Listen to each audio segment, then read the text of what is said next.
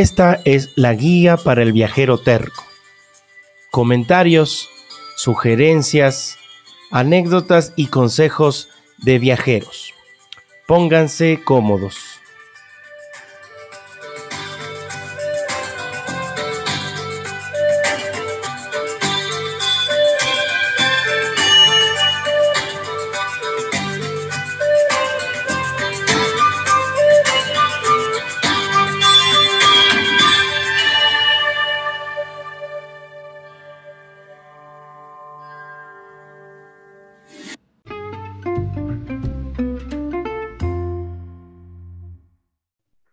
Bien, chicos, gracias. Bienvenidos a este podcast que se llama La Guía para el Viajero Terco. Lo pueden encontrar en las plataformas de, de podcast como son Anchor, Spotify, también en eBooks y la de Apple Podcast, que son de las más conocidas. Todo esto va a salir en el podcast de la guía para el viajero terco. Les invito a que me, a que me encuentren, como digo, en mi Instagram también como jc.guayas. Estamos haciendo estas charlas con viajeros, con gente que ha recorrido alrededor del mundo y que nos dan consejos, consejos para lo que yo llamo estos viajeros tercos, gente que, se ha, que, ha buscado la manera de vivir viajando, como justamente eh, la persona con la que vamos a hablar hoy, que es Yuli Hernández, y ella nos va a contar todos los detalles, todos los secretos de cómo viajar, de cómo viajar barato, e ir también desmitificando esta idea de yo no puedo viajar porque es caro. Así es que les invito a que la, la sigan a Yuli en Instagram, la pueden encontrar como arroba vete por el mundo. Ahí van a encontrar sus fotos, todos sus viajes. Es una persona viajera y ella nos va a contar todo lo que tenemos que saber para viajar por el mundo con un presupuesto limitado. Hola Yuli, ¿cómo estás? Hola Juanca, muchísimas gracias por invitarme a este podcast. Muchísimas gracias a todas las personas que están dedicando el tiempo para poder compartir, compartir un rato esta charla de amigos y viajeros por el ah, mundo. Así es, amigos y viajeros por el mundo. Lo primero que se, se me ocurre preguntarte, yo creo que ya por el acento lo vamos eh, deduciendo, ¿de dónde eres tú? Soy colombiana, nata, nacida en colombiana, pero mi corazón realmente pertenece al mundo entero, o sea, nací para recorrer el mundo y entonces eh, nata en Colombia, pero dispuesta a recorrer el mundo entero. Naciste en Sudamérica, una linda región. A veces se recomienda empezar visitando la región en la que uno vive. Eh, ¿Qué consejo, qué nos puedes decir tú de eso? ¿Es buena idea o uno simplemente 100% viaja? cierto, 100% cierto, porque em, algo que, que, de pronto las personas que no han tenido aún la oportunidad de salir del país eh, y que no saben, es que lo primero que uno cuando está en otro país es de dónde eres y qué hay para visitar en tu país.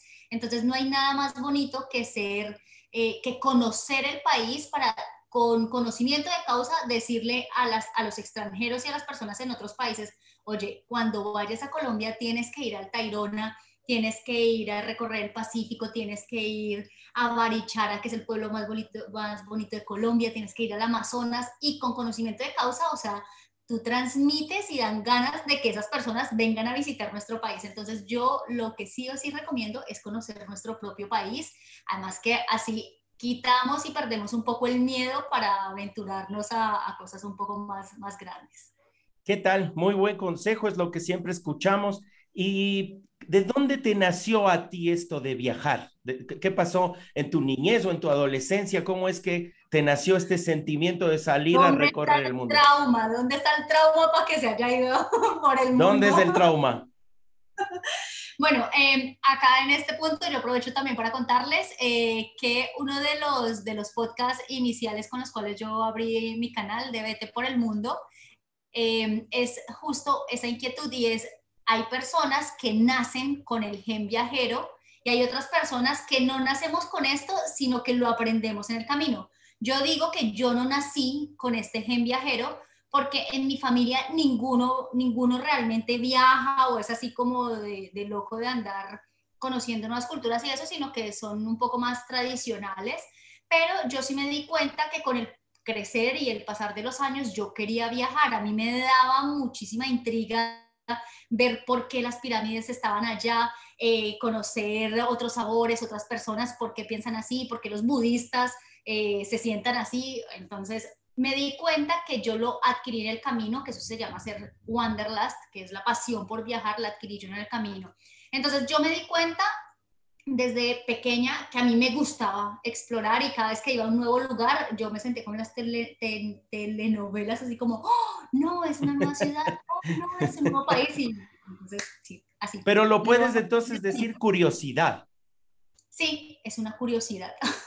No había escuchado lo del gen viajero y está bueno porque las personas que nos escuchan, como tú dices, pueden haber nacido con ese gen viajero o irlo adquiriendo en, en su vida. Sí, es correcto. Entonces, hay, hay esa variación. Es como las, los que son pintores o las personas que les gusta la música. Muchos es porque en su familia hay otros pintores o porque ya eh, nacen con esto y está descrito, no recuerdo en este momento, lo que traen las células descritos en el ADN. Sí, sí, sí, sí. sí. una investigación científica y que existe este gen viajero. Pero entonces, yo no sé si científicamente lo tengo, pero yo creo que lo adquirí en el camino, entonces lo pueden escuchar también a través de mi podcast Pasión por Viajar de Vete por el Mundo y ahí está un poco más detallado. Excelente. Esta información. Excelente, les invitamos a que escuchen también porque interesantísimo conversar con una persona que, como tú me decías, ha conocido más de 40 países. Ya vamos a hablar de eso, pero te cuento que nos están escuchando aproximadamente de 30 países. El podcast eh, tiene una difusión importante, incluso hay eh, eh, charlas que las hemos hecho en otros idiomas y se llama La Guía para el Viajero Terco. Entonces, una de las preguntas que cae de cajón es, Yuli, tú eres terca. terca, terca, terca. Unos dicen que no, otros dicen que sí. Yo digo que no. Digo, no eh, sí, soy terca. Soy ¿Fuiste, un poco... a, ¿Fuiste algún destino que te decía tu familia, te decía tu mamá, no sé, tu pareja te decía, no lo visites, es peligroso. He escuchado que es peligroso, pero ahí está Yuli que va y que conoce. Eh, más que eso me dijeron como, cuando vaya a Manila, en Filipinas, no coja el taxi en la calle cuando vaya a Manila, en Filipinas, no coja el taxi en la calle. Sí. Pida el taxi por una hora. Pida, y yo, cuando vaya a Filipinas, no tomo el taxi en la calle. Pido el taxi por una app. Y adivine quién cogió el taxi en la calle y no por una app. Y adivine quién casi se muere de susto en el momento en que quería tirarme por la puerta del taxi, cuando el taxista me manda la mano a la cara, así. Qué susto. Te tocó la barbilla. Me tocó acá así, el taxista me hace como así. Y yo como, ¡Wah! Entro en pánico total, porque en ese justo instante es cuando se me viene a la mente como, no tome el taxi en la calle en Manila. Y entonces, y e iba por una autopista, mejor dicho, súper larguísima, gracias al cielo y a todas las, todo, todo, todo, todo, no pasó absolutamente nada pero sí fue una experiencia un poco, no, no tan de las muy, muy pocas veces que he tenido algún, algo así. Entonces, sí, eh, hay que hacer caso cuando uno le digan algo, o sea, igual, eh, nuevamente retornaría a Manila. Es más, después de eso estuve viajando por otras ciudades y volví a Manila, pero ya sabía y ya em, seguí como los consejos que me habían dado tuve una experiencia muy, muy bonita ya después en, en Manila. Entonces, hay que de pronto estar un poco atentos a esos consejos que nos dan de vez en cuando y ser tercos y hacerlo, pero de manera controlada y siguiendo los, las buenas prácticas que nos dan especialmente los otros viajeros que ya han ido. Es verdad que un viajero desarrolla ese sexto sentido que le llaman o sentido común como para saber cuidarse. Sí, sí, yo creo que, yo creo que sí, y con el pasar del tiempo, eh, como todo, la práctica va, va formando al maestro. Eh, al principio, digamos, yo gastaba muchísimo más dinero, eh, yo, no, yo le tenía miedo a quedarme en hostels, yo le tenía miedo de pronto a hablar con otras personas o a salir de pronto en la tarde, en la noche. Ya con el tiempo, efectivamente, esto, esto nos ayuda y vamos aprendiendo. Lindo, lindo lo que nos cuentas. Y, mm, bueno, viene la otra pregunta, la inquietud que uno tiene. Bueno, viéndote a ti, todo tu Instagram, todas tus fotos, tantos viajes, nos hablabas de Manila, la capital de Filipinas, viajaste por el sudeste asiático. ¿Cuánto tiempo vas viajando? Uy, en este momento, esto es muy curioso porque yo me acuerdo que yo decía, eh, renuncié y estoy viajando hace un año, estoy viajando hace dos años, hace unos meses, hace tres años. En este momento llevo tres años y medio. Tres años y medio. Sí, sí, sí, sí, ni yo puedo creerlo. Pero no, no extrañas la casa, no extrañas tener un lugar tuyo, todo el tiempo moviéndote, ¿cómo es eso?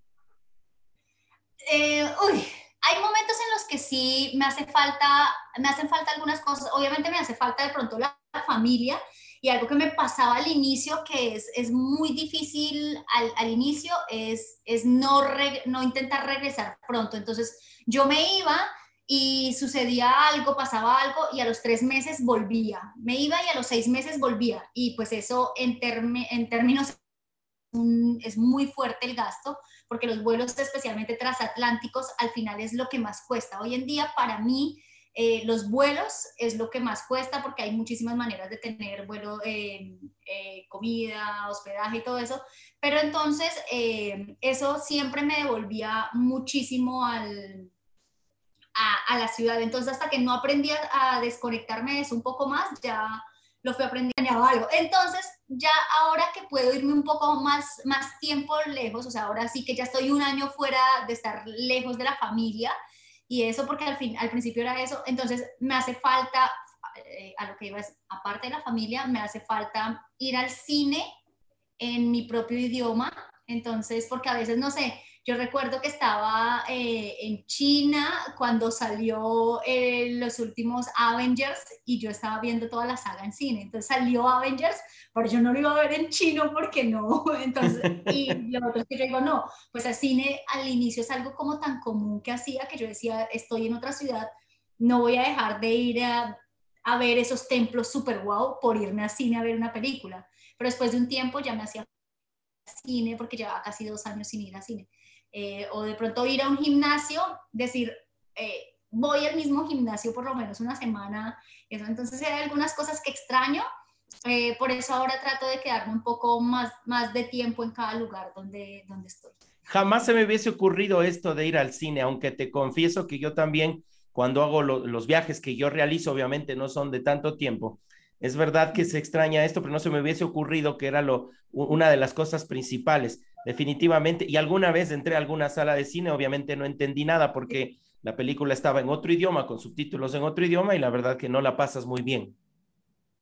Sí, sí, sí, no, pues no se disfruta igual, a no ser que conozcas ese idioma, pero digamos yo cuando soy chino, turco, pues...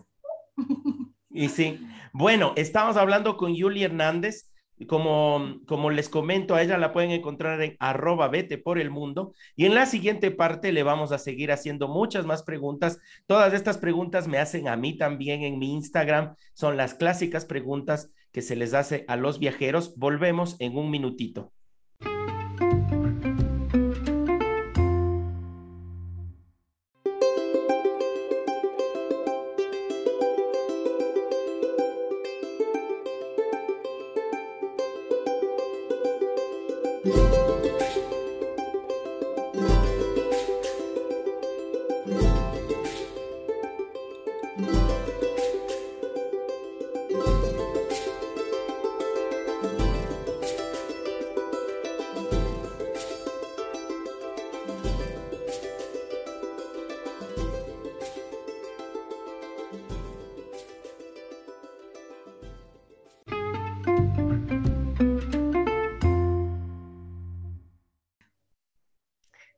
Regresamos a esta charla con Yuli Hernández. Ella es colombiana, está viajando desde hace tres años y medio por el mundo.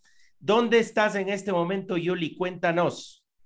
En este momento estoy en Italia, estoy en Monza, eh, al norte de Italia, más o menos a una media hora a las afueras de, de Milán. Ah, qué lindo lugar para, para pasar este tema famoso de la cuarentena. ¿Cómo te fue con la cuarentena?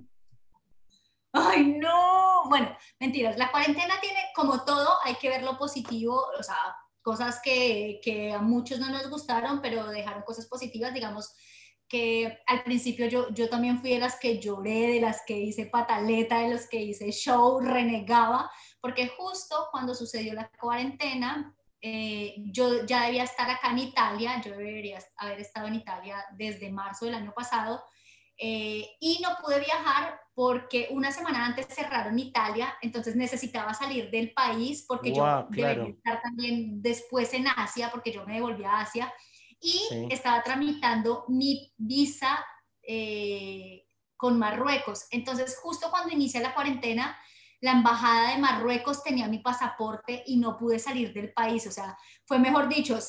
Todo un lío. Y ellos tenían mi pasaporte y yo tenía rentado mi apartamento en Bogotá, entonces yo me quedé sin apartamento, sin pasaporte, sin poder viajar. Entonces, o sea, como tú no viajas, tú la viajera te quedas encerrada en Bogotá y yo como, ¿what? No, yo renegaba mañana, tarde y noche. Había momentos en los que ni siquiera me conectaba a redes sociales porque pues uno siempre trata de dar... Te deprimiste. me, me, deprimí total, pero después de eso lo positivo fue que conocí en ese momento TikTok y empecé a crear contenido en TikTok y gracias a, a, esa red social y a la cuarentena tuve bastante tiempo para crear contenido y llegar a muchísimas nuevas. Somos una comunidad de más de 600 mil personas que se creó durante la cuarentena. ¡Wow! Entonces, wow. eso fue lo positivo de, de la cuarentena. Ahora, pues se puede decir que esto que te pasó son los, los, eh, lo que uno tiene que pagar por ser viajero, a veces no tener un piso estable, son los gajes del oficio, digamos, ¿no? Sí, yo andaba de Airbnb en Airbnb, entonces el amigo, el conocido, no sé qué, pero luego no, por el COVID no se puede alquilar el Airbnb, no, mejor dicho, la innombrable, acá dicen la innombrable, porque ahora salió una nueva app de, de contenido, entonces hoy decíamos la innombrable. Oh, sí, sí, sí. Oye, pero yo te escucho que dices un país, dices Marruecos, dices Europa, dices el sudeste asiático. ¿Cómo haces para financiar tantos viajes? ¿Qué tan caro es viajar? Uy, uy, ¿qué tan caro es viajar? Eso depende del tipo de viajero, porque hay de todo para todos, mejor dicho, ahí eh, sacaba alguna vez como el, el top de viajeros y creo que decía que conmigo 17 tipos de viajeros alcancé a sacar. Bueno, cuando yo inicié a viajar, eh, es completamente cierto que yo inicié porque yo realicé un ahorro y un presupuesto porque yo me iba un año sabático. O sea, yo a conciencia dije, me voy a ir un año a viajar, entonces ahorré, ahorré fuertemente. Pero ya después de estar, duré casi un año en eso de renuncio, no me voy, ahorro, no sé, pero después de eso, eh, ya al año yo dije, oiga, esto está bueno, esto está chévere de seguir viajando, necesito aprender a viajar y a generar ingresos de alguna manera porque no puedo, o sea, sin dinero es cierto que no se puede viajar, pero yo viajaba a la antigua y era quedándome en hoteles, quedándome en Airbnb, que era un poco más costoso y con miedo de muchísimas cosas. Entonces, eh, conocí a algunos mochileros, conocí una chica argentina mochilera eh, ella me habló de que era ser nómada digital, eh, entonces yo como que empecé a indagar, un poco más nómada de eso. Nómada digital, nuevo término. Nómada digital, este término que, y que está un poco de moda, que algunos que lo usan de más, lo usan de menos, y de manera general es aprender a trabajar eh, mientras, mientras estás viajando, trabajar de manera online entonces, em, efectivamente, ahora realizo marketing de afiliados, escribo para algunas revistas online y me pagan por cada artículo. También ya eh, con redes sociales genero publicidad para algunas marcas y pagan por esto. Em, bueno, y ejerzo también mi profesión como ingeniera, como gerente, con algunos proyectos y contratos en algunos países, en diferentes países. Entonces es como el mix de todo esto y obviamente como todo la práctica, leer, estudiar, no he parado de estudiar, entonces adquirir nuevas habilidades siempre, siempre ayuda. O sea que se puede viajar con bajo presupuesto, tú nos lo estás demostrando parte, eh, esto que ya muchos saben que soy embajadora de, de, realizar voluntariados por el mundo, porque así me ahorro el hospedaje y las comidas, que para mí eso es el 50% de lo que uno gasta. Así es. Así es. Y de eso vamos a hablar más profundamente, de lo que es los voluntariados y también de esto de los hostels. De ese tema quiero conversar. Descubriste, entiendo que descubriste la existencia de los hostels. Al principio les tenías miedo, me dijiste. ¿Qué, qué pasa? ¿Cómo es un hostel? Explícanos. Bueno, yo al principio, a mí me decían la palabra hostel y yo pensaba que hostel y se me venía a la mente la película Hostel donde en quedan pedacitos. Entonces yo duré un año entero en que no usaba hostel por, por miedo. Pero ya eh, en algún momento estaba con un chico de Brasil y una chica de España. Estábamos justo en España y ellos dijeron, nos vamos a ir para Sevilla, nos vamos para Sevilla y nos vamos a quedar en hostel. Y yo, ¡Ah! en hostel. Pero lo bueno era que en ese momento yo no iba sola. Pues nada, nos quedamos en hostel en una habitación para cuatro personas. Entonces fue como rentar una habitación de hotel normal. Entonces, y así conocí un hostel. Y ya luego me di cuenta que en el hostel hay habitaciones privadas, habitaciones compartidas y habitaciones femeninas. Y hay espacios para compartir con los viajeros. Entonces ya después de eso yo dije, me voy a quedar en una habitación femenina. Y es espectacular porque, digamos, en ese caso solo nos quedamos mujeres allí. Entonces, yo ahora que viajo sola, cuando quiero quedarme en algún espacio así, me quedo en el hostel, entonces me quedo en una habitación femenina y tengo con quién hablar en las noches, conocer nuevas personas. Y en el día eh, se comparten en todos los espacios compartidos que hay. Entonces el desayuno es compartido, eh, hay espacios de zonas de juegos, zonas de televisión. y mucho más barato que un hotel, ¿no es cierto? baratísimo. En Vietnam, imagínate, yo siempre les he dicho, Vietnam para mí, cuando, mejor dicho, ustedes digan, ya no sé a dónde irme, largarme, tengo poco dinero, no sé qué hacer con mi vida, o sea, ese punto ya donde uno llega así, así, así, mal. Así es, así es. Uno dice, eh, no sé, tengo casa, carro, beca, gano o no gano, y quiero simplemente cambiar de lugar, chicos, se ahorran lo del vuelo porque realmente el vuelo de pronto es lo más complicado al inicio ustedes se van para Vietnam, Vietnam es un regalo, es muchísimo más barato que Latinoamérica, para mí yo creo que es el país más barato. Yo pagaba por una noche de hostel con desayuno, con una hora gratis de cerveza y con todas las horas incluidas, 4 dólares, 5 dólares con, wow. 5 dólares con desayuno y con una hora gratis de cerveza y habitación. O sea, es demasiado, demasiado barato. Entonces yo decía, Vietnam, apúntenselo, apúntenselo Vietnam. Y sí, porque bueno, en ese calorcito de Vietnam uno entiende que hace bastante calor. ¿Qué tal la cerveza? Es deliciosísima, es buenísima. Solo que lo que pasa es que la hora de cerveza normalmente era de 5 a 6 de la tarde y después de eso uno se iba de fiesta y eso. Y esto es de pronto alguno de los tips que yo también acá les voy soltando a algunos. dinos, dinos, dinos, queremos saber todo. Venga, venga, venga. Lo primero es, cuando ustedes están viajando solos y van a un lugar que no conocen o algo así, nunca digan que están solos, pues porque uno no sabe qué malas intenciones pueden haber otras personas. Cuando ustedes hasta ahora están en el camino, de pronto van con cámara, con de todo y le dicen, ah, señorita, o ah, señor, are you a new one person here? ¿Usted es nuevo en esta ciudad, en este país? Entonces, eh, no, no estoy sola. Obviamente no estoy sola. Voy camino al hostel porque me están esperando mis amigos allí. Con eso, si es alguien con malas intenciones en ese instante, es lo primero que uno que uno se cuida. Ya si ustedes llegan al hostel, conocen personas allí, son personas que también están durmiendo en el mismo lugar y eso, ya ahí es donde se abre el pool y es lo bueno del hostel porque eh, las personas que se están quedando allí pues tienen un ID, tienen un registro también, entonces ya uno puede, sabe, eh, puede confiar un poco más y ya con ellos sí estoy viajando sola, es más, uno ya luego se hace parcero y amigo de todos ellos y continúa viajando con ellos, que es lo bonito. Entonces, ¿Qué, ese tip.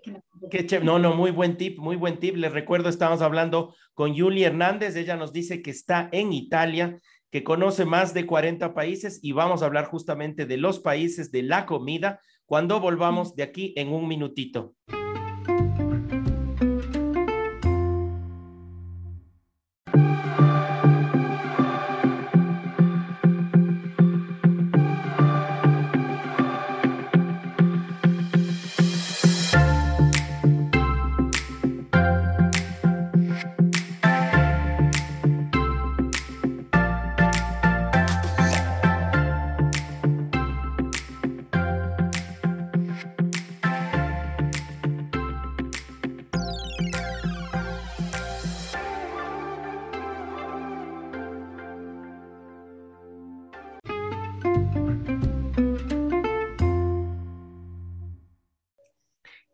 Volvemos a la tercera parte de esta charla con Julie Hernández. Ella nos está dando todos los consejos que necesitamos saber para viajar Y entiendo, Yuli, tú viajas o viajaste mucho sola. ¿Cómo es esto de una mujer viajando sola por el mundo? Sí, sí, sí, eso también es algo curioso, pero yo ese, este tip ya también se los he votado y acá lo hago nuevamente oficial para los que no lo han escuchado. Yo viajo sola, yo tomo el avión sola, pero recuerden que somos millones de viajeros solos en el camino. Entonces Así es. yo viajo sola, tomo el avión sola, pero a cualquier lugar que llego somos muchos viajeros solos los que nos encontramos para viajar. O sea que lo que menos pasas es sola. Nunca estás solo, a no ser que realmente tú quieras estar solo. Porque a cada lugar que llegamos, entonces digamos, yo llegaba a algún lugar y pues siempre los hostels, los hoteles, todo está lleno de personas. Y como les contaba, los hostels, los voluntariados y incluso los Airbnb están hechos para conocer personas y conocer locales, que al final es lo bonito de viajar, uno poder compartir lo local con los locales, la comida, la cultura, eh, los sabores, el conocimiento. Entonces uno realmente no está solo si uno quiere. Entonces uno llega y empieza a preguntar de dónde eres, cómo vas, qué hay en tu país, cuéntame qué como acá, recuerda hacer esto, ten en cuenta esto, vas allí, vas allá. Pero también hay momentos en los que, digamos, yo estaba o con demasiado trabajo o agotada o eso, simplemente no le hablo a nadie y si no le hablo a nadie, pues ya, estoy completamente sola. me voy y ya. Y pasa sola. Al final Sí, al final entonces uno viaja solo eh, por el concepto que tenemos que es de pronto que me voy sola en el avión, pero realmente uno nunca, nunca está solo. Y hoy en día con las redes sociales tampoco. Así, ah, bueno, sí, las redes sociales y tú llegas, eh, compras una, un chip, una tarjeta de celular, te conectas rápidamente o prefieres no tener esa conexión con el mundo, ¿cómo es? Eh, no, yo realmente gran parte de mi trabajo es online, entonces yo sí o sí necesito de conexión. Eh, yo tengo, yo uso una, una SIM card que me sirve más o menos en 80 países. Wow. Entonces me funciona súper, súper bien. Y sí, es, es muy buena. Y cuando me, no le voy a hacer publicidad porque no nos están pagando por esto, pero te lo envío luego a ti en el inbox si la necesitas. Dale. Porque no, no hago la publicidad, me escriben acá en el inbox, Dale. en Instagram y les envío, les envío la SIM card. Pero cuando voy a estar más de 15 días en un lugar, me sale más barato eh, comprar una SIM allí local. Sí, sí, sí, sí. Sí, ahora por 3, 4 dólares la compras y viene cargado de internet, ¿no? Sí, sí, sí, es súper, súper bueno. Entonces, sí hay necesidad, o bueno, en mi caso, eh, porque es mi trabajo al final. Claro. Y hoy en día, ya que, que tengo una comunidad tan bonita y esto en redes sociales, eh, todos los días trato de estar informando, de estar contándoles de nuevas cosas, nuevas experiencias que no quisiera que se pierdan, entonces por eso siempre trato de estar conectada. Claro, claro. Les recuerdo que la pueden encontrar en arroba vete por el mundo. Tiene un feed hermoso en Instagram y como Yuli nos cuenta, una comunidad importantísima porque es viajera del mundo, tres años y medio. Eh, Yuli, conoces más de 40 países. Una pregunta que se me viene y que a veces a mí también me la hacen es, conociendo una ciudad o dos, ¿se puede decir que uno conoce ese país? Uy, esa pregunta también, hoy han sido preguntas un poco de esas de confrontar. Bueno, eso lo hablábamos incluso con mis compañeros del, del, trabajo anterior cuando estaba en la multinacional, porque decían, ah, no, yo estuve en el aeropuerto y yo me tomé un café, yo ya, eso ya cuenta. Entonces, yo diría que si uno tiene algún contacto en ese lugar, si uno tiene la posibilidad de, de, sentir el aroma de ese país, de comer, probar algo de ese país, hablar con alguien en ese país, yo lo contaría como un país, pero lo ideal obviamente es uno poder dedicar al menos, al menos, al menos una semanita como para hacerse una idea. Entonces ya depende de cada quien cómo quiera contar.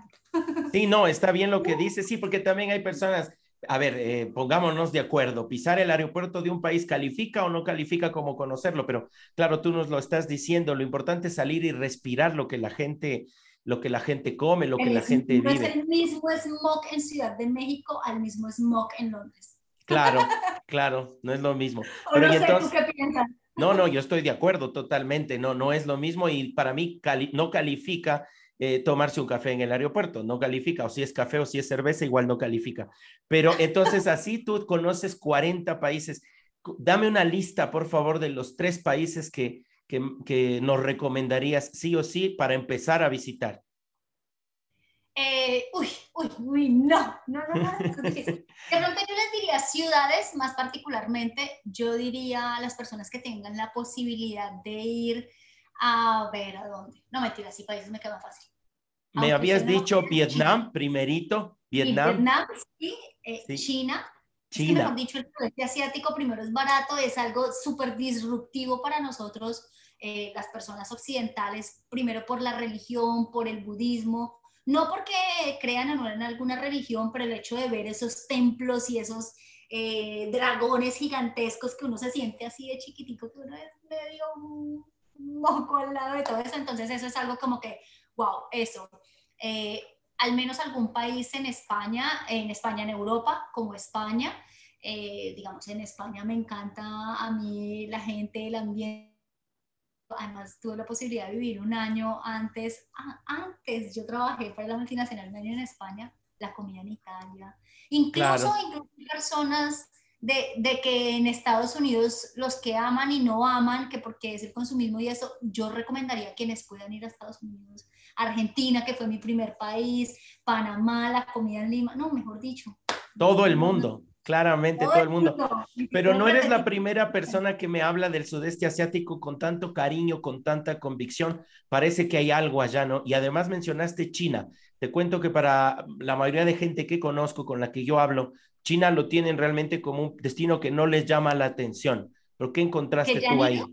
No, no, no han ido, pero de lo que ven ah. en, la, en la tele, justamente por eso es la guía del viajero terco, porque a veces ah. tenemos en la cabeza, nosotros mismos nos censuramos a ir a ciertos destinos, que en realidad lo que tenemos es un montón de desinformación de ese lugar. Bueno, yo les cuento que es, es, es, como todo, hay que aventurarse y hay que ser terco, pero de manera controlada, digo yo, tú eres viajero terco, hay que hacerlo y hay que hacerlo. Entonces, a mí también, incluso a mí me da pavor ir a China, o sea, yo llegué a China por rebote, por descarte, no porque yo haya dicho, yo también le tenía pavor a China.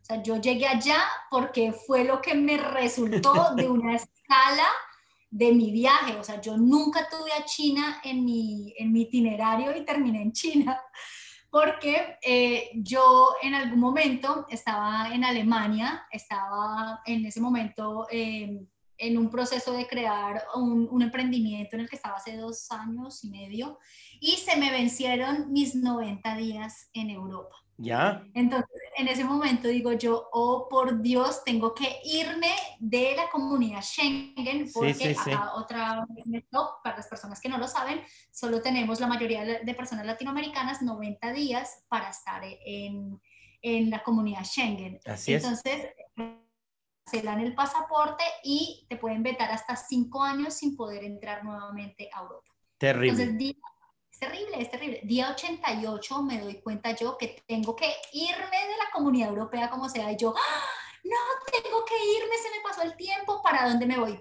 Entro yo a Google, países más baratos en el mundo, porque tenía que irme por lo menos tres meses. Y yo llegaba de recorrer Latinoamérica, entonces no quería devolverme a Latinoamérica y no me quería pues quedar en Europa, en países Schengen, porque ya había estado recorriendo fuera de Schengen, Montenegro, Albania y eso. Entonces yo dije, no, me quiero ir.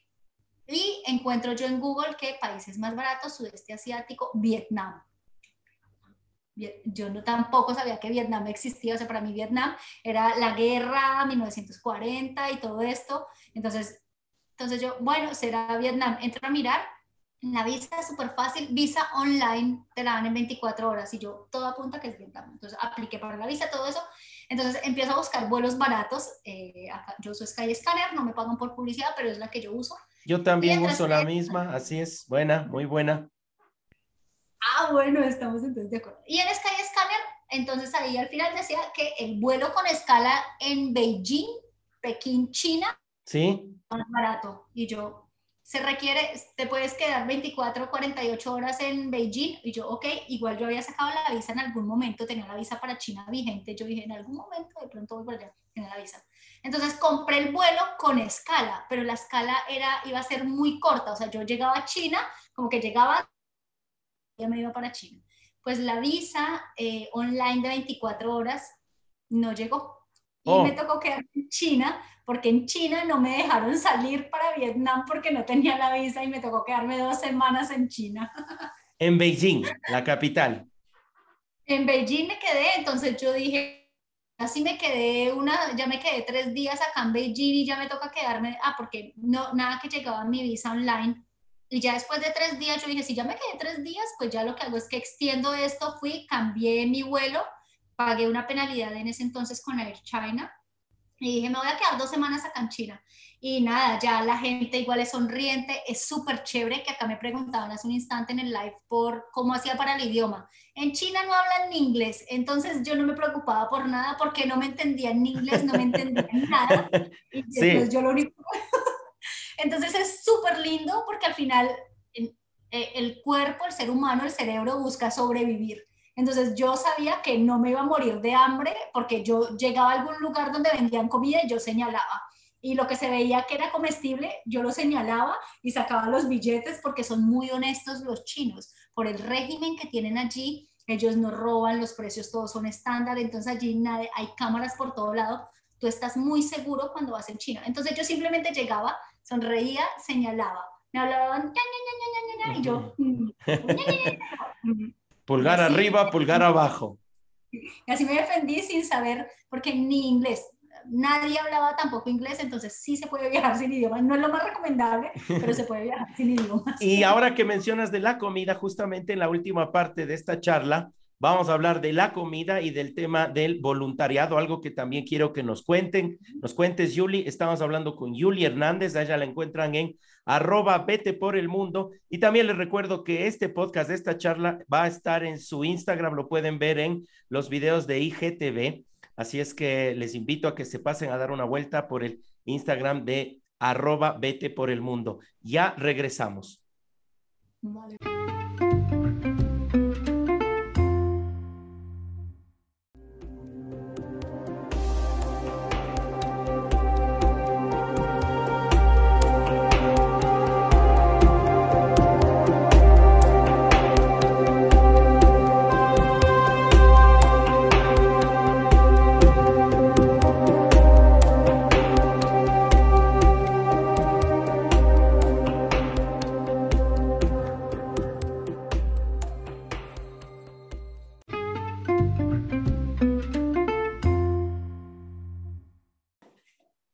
Regresamos a la última parte de esta charla con Yuli Hernández. Ella está haciendo un vivo en Instagram que lo van a poder ver. La encuentran en arroba vete por el mundo. Y yo también les invito a que en mi podcast escuchen los eh, relatos que tengo. El primero se llama eh, Flirteando con la clandestinidad, que es del año 2010 en la frontera entre Siria y Turquía. Y el otro que Wow. es, eh, el otro es un boludo importante que es del año 2006, cuando yo también viajé con un escaso presupuesto y ahora Yuli nos está contando cómo es esto de viajar con escaso presupuesto. ¿Estás por ahí, Yuli? Acá estoy, acá estoy, pero ven, esto, esto el, de, el de Siria fue el que tú me enviaste, no, yo, yo escuché otro podcast. Debes haberlo escuchado del de Argentina. Sí, bueno, está hecho en capítulos porque es un relato grande que yo mismo escribí. Como tú decías, en el viaje a veces uno tiene tiempo solo y, y también el tiempo que uno quiere compartir con, las, con los otros turistas, ¿no? Hay una parte en la que me gustaba también estar solo, me gusta estar solo en los viajes y me dedico a escribir un poco los relatos ahí de una manera un poco más detallada. Eh, en esta parte quería conversar contigo, Yuli, del tema de la comida porque debes tener un montón de anécdotas, al menos, por ejemplo, ahora que decías China. ¿Qué tal la comida ahí en China? Ay, no, me bajé, me bajé como tres kilos en dos semanas. Perdiste peso. Perdí peso. Acá en Italia, en tres meses me subió cinco kilos. ¿Qué En tal? China bajé. Sí, Pero o sea, ¿qué es lo que más te costó? El picante. En China el picante, el picante y que habían cosas que de verdad no se podían comer, o sea, no sé cómo se lo comían ellos. Entonces yo me acuerdo que, que yo veía que si se veía comestible, yo lo señalaba y daba el dinero. Lo probaba, yo creo que de cada cinco, cuatro las escupía, porque Oh, o era picante, porque yo veía que la gente lo compraba y lo comía. Yo decía, si ellos lo comen, yo lo puedo comer, pero para mí era demasiado picante. O ellos comían mucho tofu, pero el tofu que es pasado de viejo, de, con sabores muy fuertes, que para mí era, no, o sea, yo no, no lo lograba de verdad. Comía mucho era fruta, porque la fruta pues es la fruta, entonces fruta no tenía pierde. Y Coca-Cola, yo no tomo Coca-Cola, pero la lata roja sabía que era Coca-Cola y sabía que sabía la Coca-Cola. es verdad que después de unos días acudes, recurres a la comida conocida, a una cadena de tiendas rápida, de comida rápida. Exacto. Sí, sí, sí, sí. O sea, cuando eso sí es completamente cierto en, en países, yo trato de no comer comidas de cadena, comida rápida. En China acudí a eso, pero es cierto que ellos tampoco son muy eh, eh, de andar con marcas eh, occidentales. Así es. Así sí, sí, sí. Parece que en, algún momento me pasó también y es como que uno está traicionando a ese espíritu viajero eh, que es comer lo local, pero sí, cada tres, cuatro días te da eso de quiero pagar, quiero saber cuánto cuesta, quiero saber que lo que me voy a comer conozco, quiero más o menos sentirme... No es de perrito, no es claro. carne Exacto, es algo que conozco y quiero saber que lo que, lo que estoy comiendo. Otra anécdota de alguna otra comida que te haya, que, no te olvides, alguna anécdota que, que sea memorable. En Tailandia me pasó algo muy gracioso porque, como tú dices, o sea, viajero que se respete, come local. come local, come con palitos si es necesario, come, come lo que haya que comer en, en, el este. Entonces en Tailandia, yo recuerdo que estaba con una amiga, allí recuerdo una amiga que conocí viajando en Tailandia, o sea, que me escribió, oye, yo estoy por acá, estoy en, ¿en dónde estaba ella? Creo que en Myanmar, yo estaba en las islas Gili, en Indonesia, ella me escribió como, yo voy para Tailandia y escuché que tú, entonces, bueno, nos encontramos allá. Y las dos viajeras así dijimos, bueno, vamos a pedir algo bien tailandés, vamos a pedir el menú. Fuimos a un lugar así, nos traen el menú en tailandés, todo tailandés, que no se entendía nada, solo raya, palito, raya. Entonces ella señaló esto y yo señalé esto. Allá le llegó un plato así súper wow, lleno de especias, matas, hojas. Y yo pedí el mío y era arroz blanco con huevo revuelto crudo. Era crudo. arroz y huevo revuelto crudo, o sea, medio hecho. Arroz con huevo medio crudo y yo. Entonces fue muy curioso que por buscarme algo súper local me trajeron algo muy con huevo, pero en adición que el huevo estaba medio crudo, entonces no, al final uno por hacer más hace menos. No, es que es así y uno no sabe lo que pide al final. Y en Italia, ¿qué tal la comida? ¿Qué es lo que más te gusta de lo que estás probando ahí?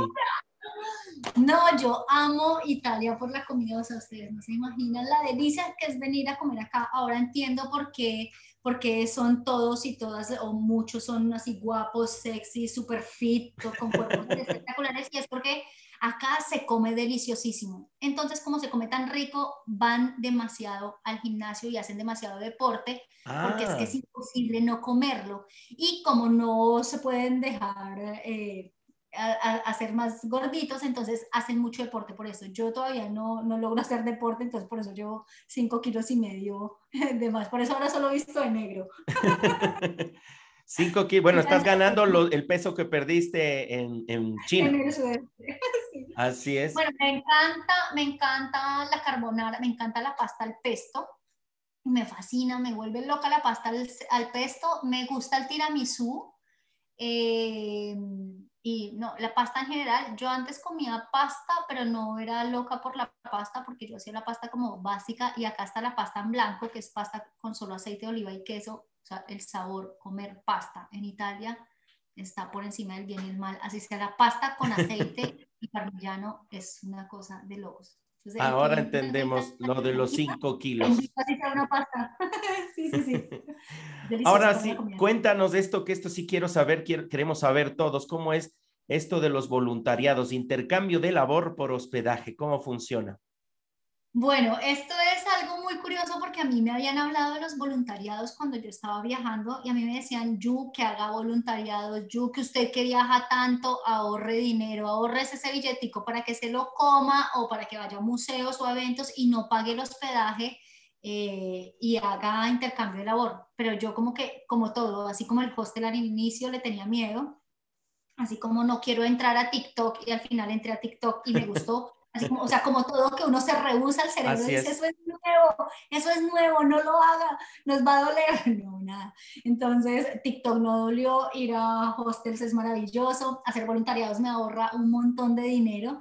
Entonces, em, yo estaba, estaba viajando cuando me dijeron, oye, tú que estás en, en Tailandia, deberías ir a la fiesta más grande que hay en el sudeste asiático, que es la Full Moon Party. Y yo no tenía ni idea de eso porque yo no soy mucho de fiestas, pero donde voy hay que hacer lo que hacen los locales. Y lo que hacía pues medio Europa era ir a la Full Moon Party, a la fiesta de la luna llena. Y entonces entro yo a buscar cuánto costaba el hospedaje en la isla de Copangan, que era súper remoto llegar allá. Entonces decía que por barato que consiguiera, me costaba 50 dólares la noche en esa isla. Yo 50 dólares, con 50 dólares yo vivo un mes. Claro. Entonces, no, 50 dólares es muy costoso para pagar por una noche de hospedaje y la, era como la noche de la prefiesta, la fiesta y después de la fiesta. Y como ya iba a llegar hasta allá, yo dije, mínimo tengo que quedarme cinco días, son 250 dólares, eso me, eso me mata el presupuesto. Claro, de más. Eh, para nosotros los que ya estamos viajando así full time, buscamos cualquier manera de ahorrar. Entonces yo dije, voy a leer qué es esto de los voluntariados, porque si me dan hospedaje gratis acá en esta isla y me voy a ahorrar esos 250 dólares, pues de un hago voluntariado a saber qué hay que hacer. Entonces entro yo a la plataforma, eh, hoy en día hay varias plataformas, está Workaway, Workpackers, hay diferentes plataformas que le permiten a uno buscar eh, ya sean escuelas, empresas, hoteles, eh, fincas, glampings. Ah, son varias actividades. Hay miles de actividades. Entonces, están actividades como intercambio de labor, que tú ayudas en un hostel, no sé, en la administración o ya sea atendiendo camas o que eres chef y quieres hacer, quieres hacer las prácticas en algún restaurante, o quieres ayudar a los niños en la escuela a hacer las tareas los fines de semana, o quieres cuidar mascotas, o quieres ayudar, eh, o estás haciendo las pruebas de eres sommelier y quieres ir a California. De todo. De todo, hay de todo. Entonces yo dije, yo, a mí lo único que me interesa, yo en ese momento yo decía palabra voluntariados, pero para mí detrás de voluntariados estaba era no pagar hospedaje. O sea, yo decía, si acá me ponen a lavar platos, hasta platos los voy a lavar por ahorrar 150 dólares. Claro. Pero, eh, pero no es necesario hacer esto. También hay algunas labores de limpieza, porque hay de todo, de todo y en todos los idiomas, muchísimos en español, con inglés básico. Entonces yo dije, pues bueno, voy a... y entro a mirar y habían dos voluntariados en esa isla y podía aplicar en la semana en que yo iba a estar. Y entonces habían voluntariados desde cinco días allí en la isla. Y yo entonces dije, bueno, ¿cuánto cuesta las membresías?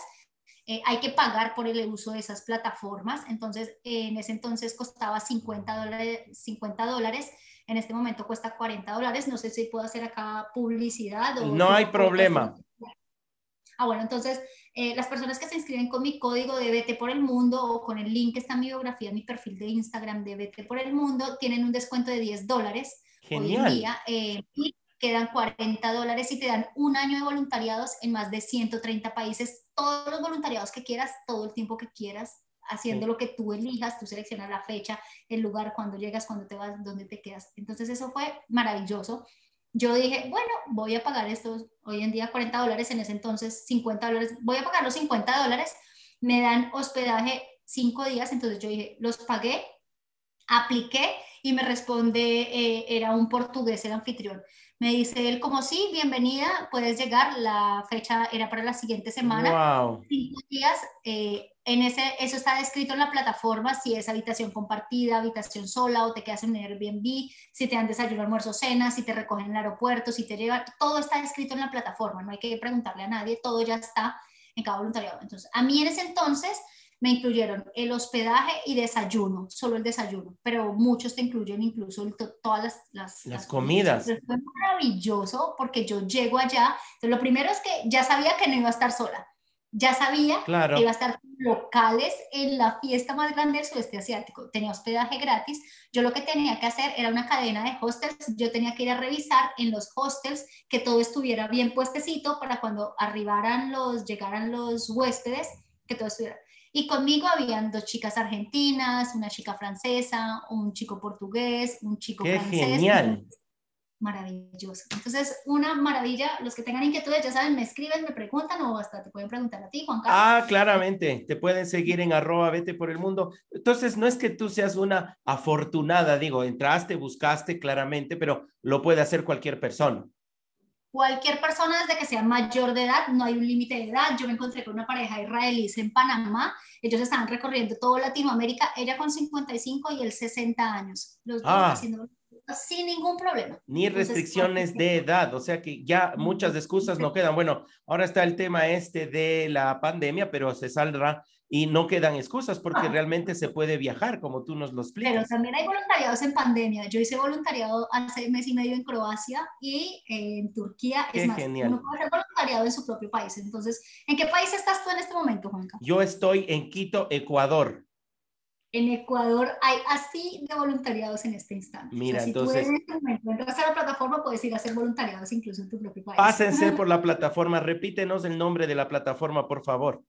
Yo en este momento estoy con World Packers, World Packers. Ya. Eh, hay que también se llama Workaway, entonces estas son las dos que conozco y que recomiendo. Eh, con World Packers, pues tienen los 10 dólares de descuento y aparte pertenecen a un grupo cerrado que tengo yo de voluntarios donde los puedo ayudar con inquietudes y asesorías. No, no, muchas gracias. Nos diste tips de todo tipo, las aplicaciones, los nombres, la verdad que ha sido una charla muy, muy chévere, Yuli. Yo te agradezco por haber formado parte de la guía para el viajero terco. Y claro, no se contestan todas las preguntas, pero creo que una guía básica ya tenemos. Y después, pues claramente se puede uno pasar por el Instagram de Yuli, encontrarle ahí, ver sus fotos, poner likes y además preguntarle más detalles para poder viajar alrededor del mundo. Te agradezco mucho, te mando un abrazo, te mando eh, muchas gracias por haber formado parte. Muchas gracias. Abrazo. A lo chino, a lo asiático, a lo asiático, así. Así es el, el símbolo de cariño. Estamos así, eh, eso, los dos dedos cruzados. gracias, Julia, abrazo. A ti, Juanca, muchísimas gracias por invitarme. No se olviden todos ustedes de eh, ir a seguir los podcasts de Viajero Terco. Entonces, les dejo igual, tú me compartes el link, eh, Juanca, y lo, y lo dejamos escrito acá en el live, si puedes, porque va a quedar guardado el live acá para todas las personas que tengan alguna inquietud, le pueden escribir a Juan Carlos. Y un saludo también a las personas que están viendo el, tu live. Un saludo a todos desde acá, desde Sudamérica. Chao, chao. Chao, chao, chao, chao. Chao.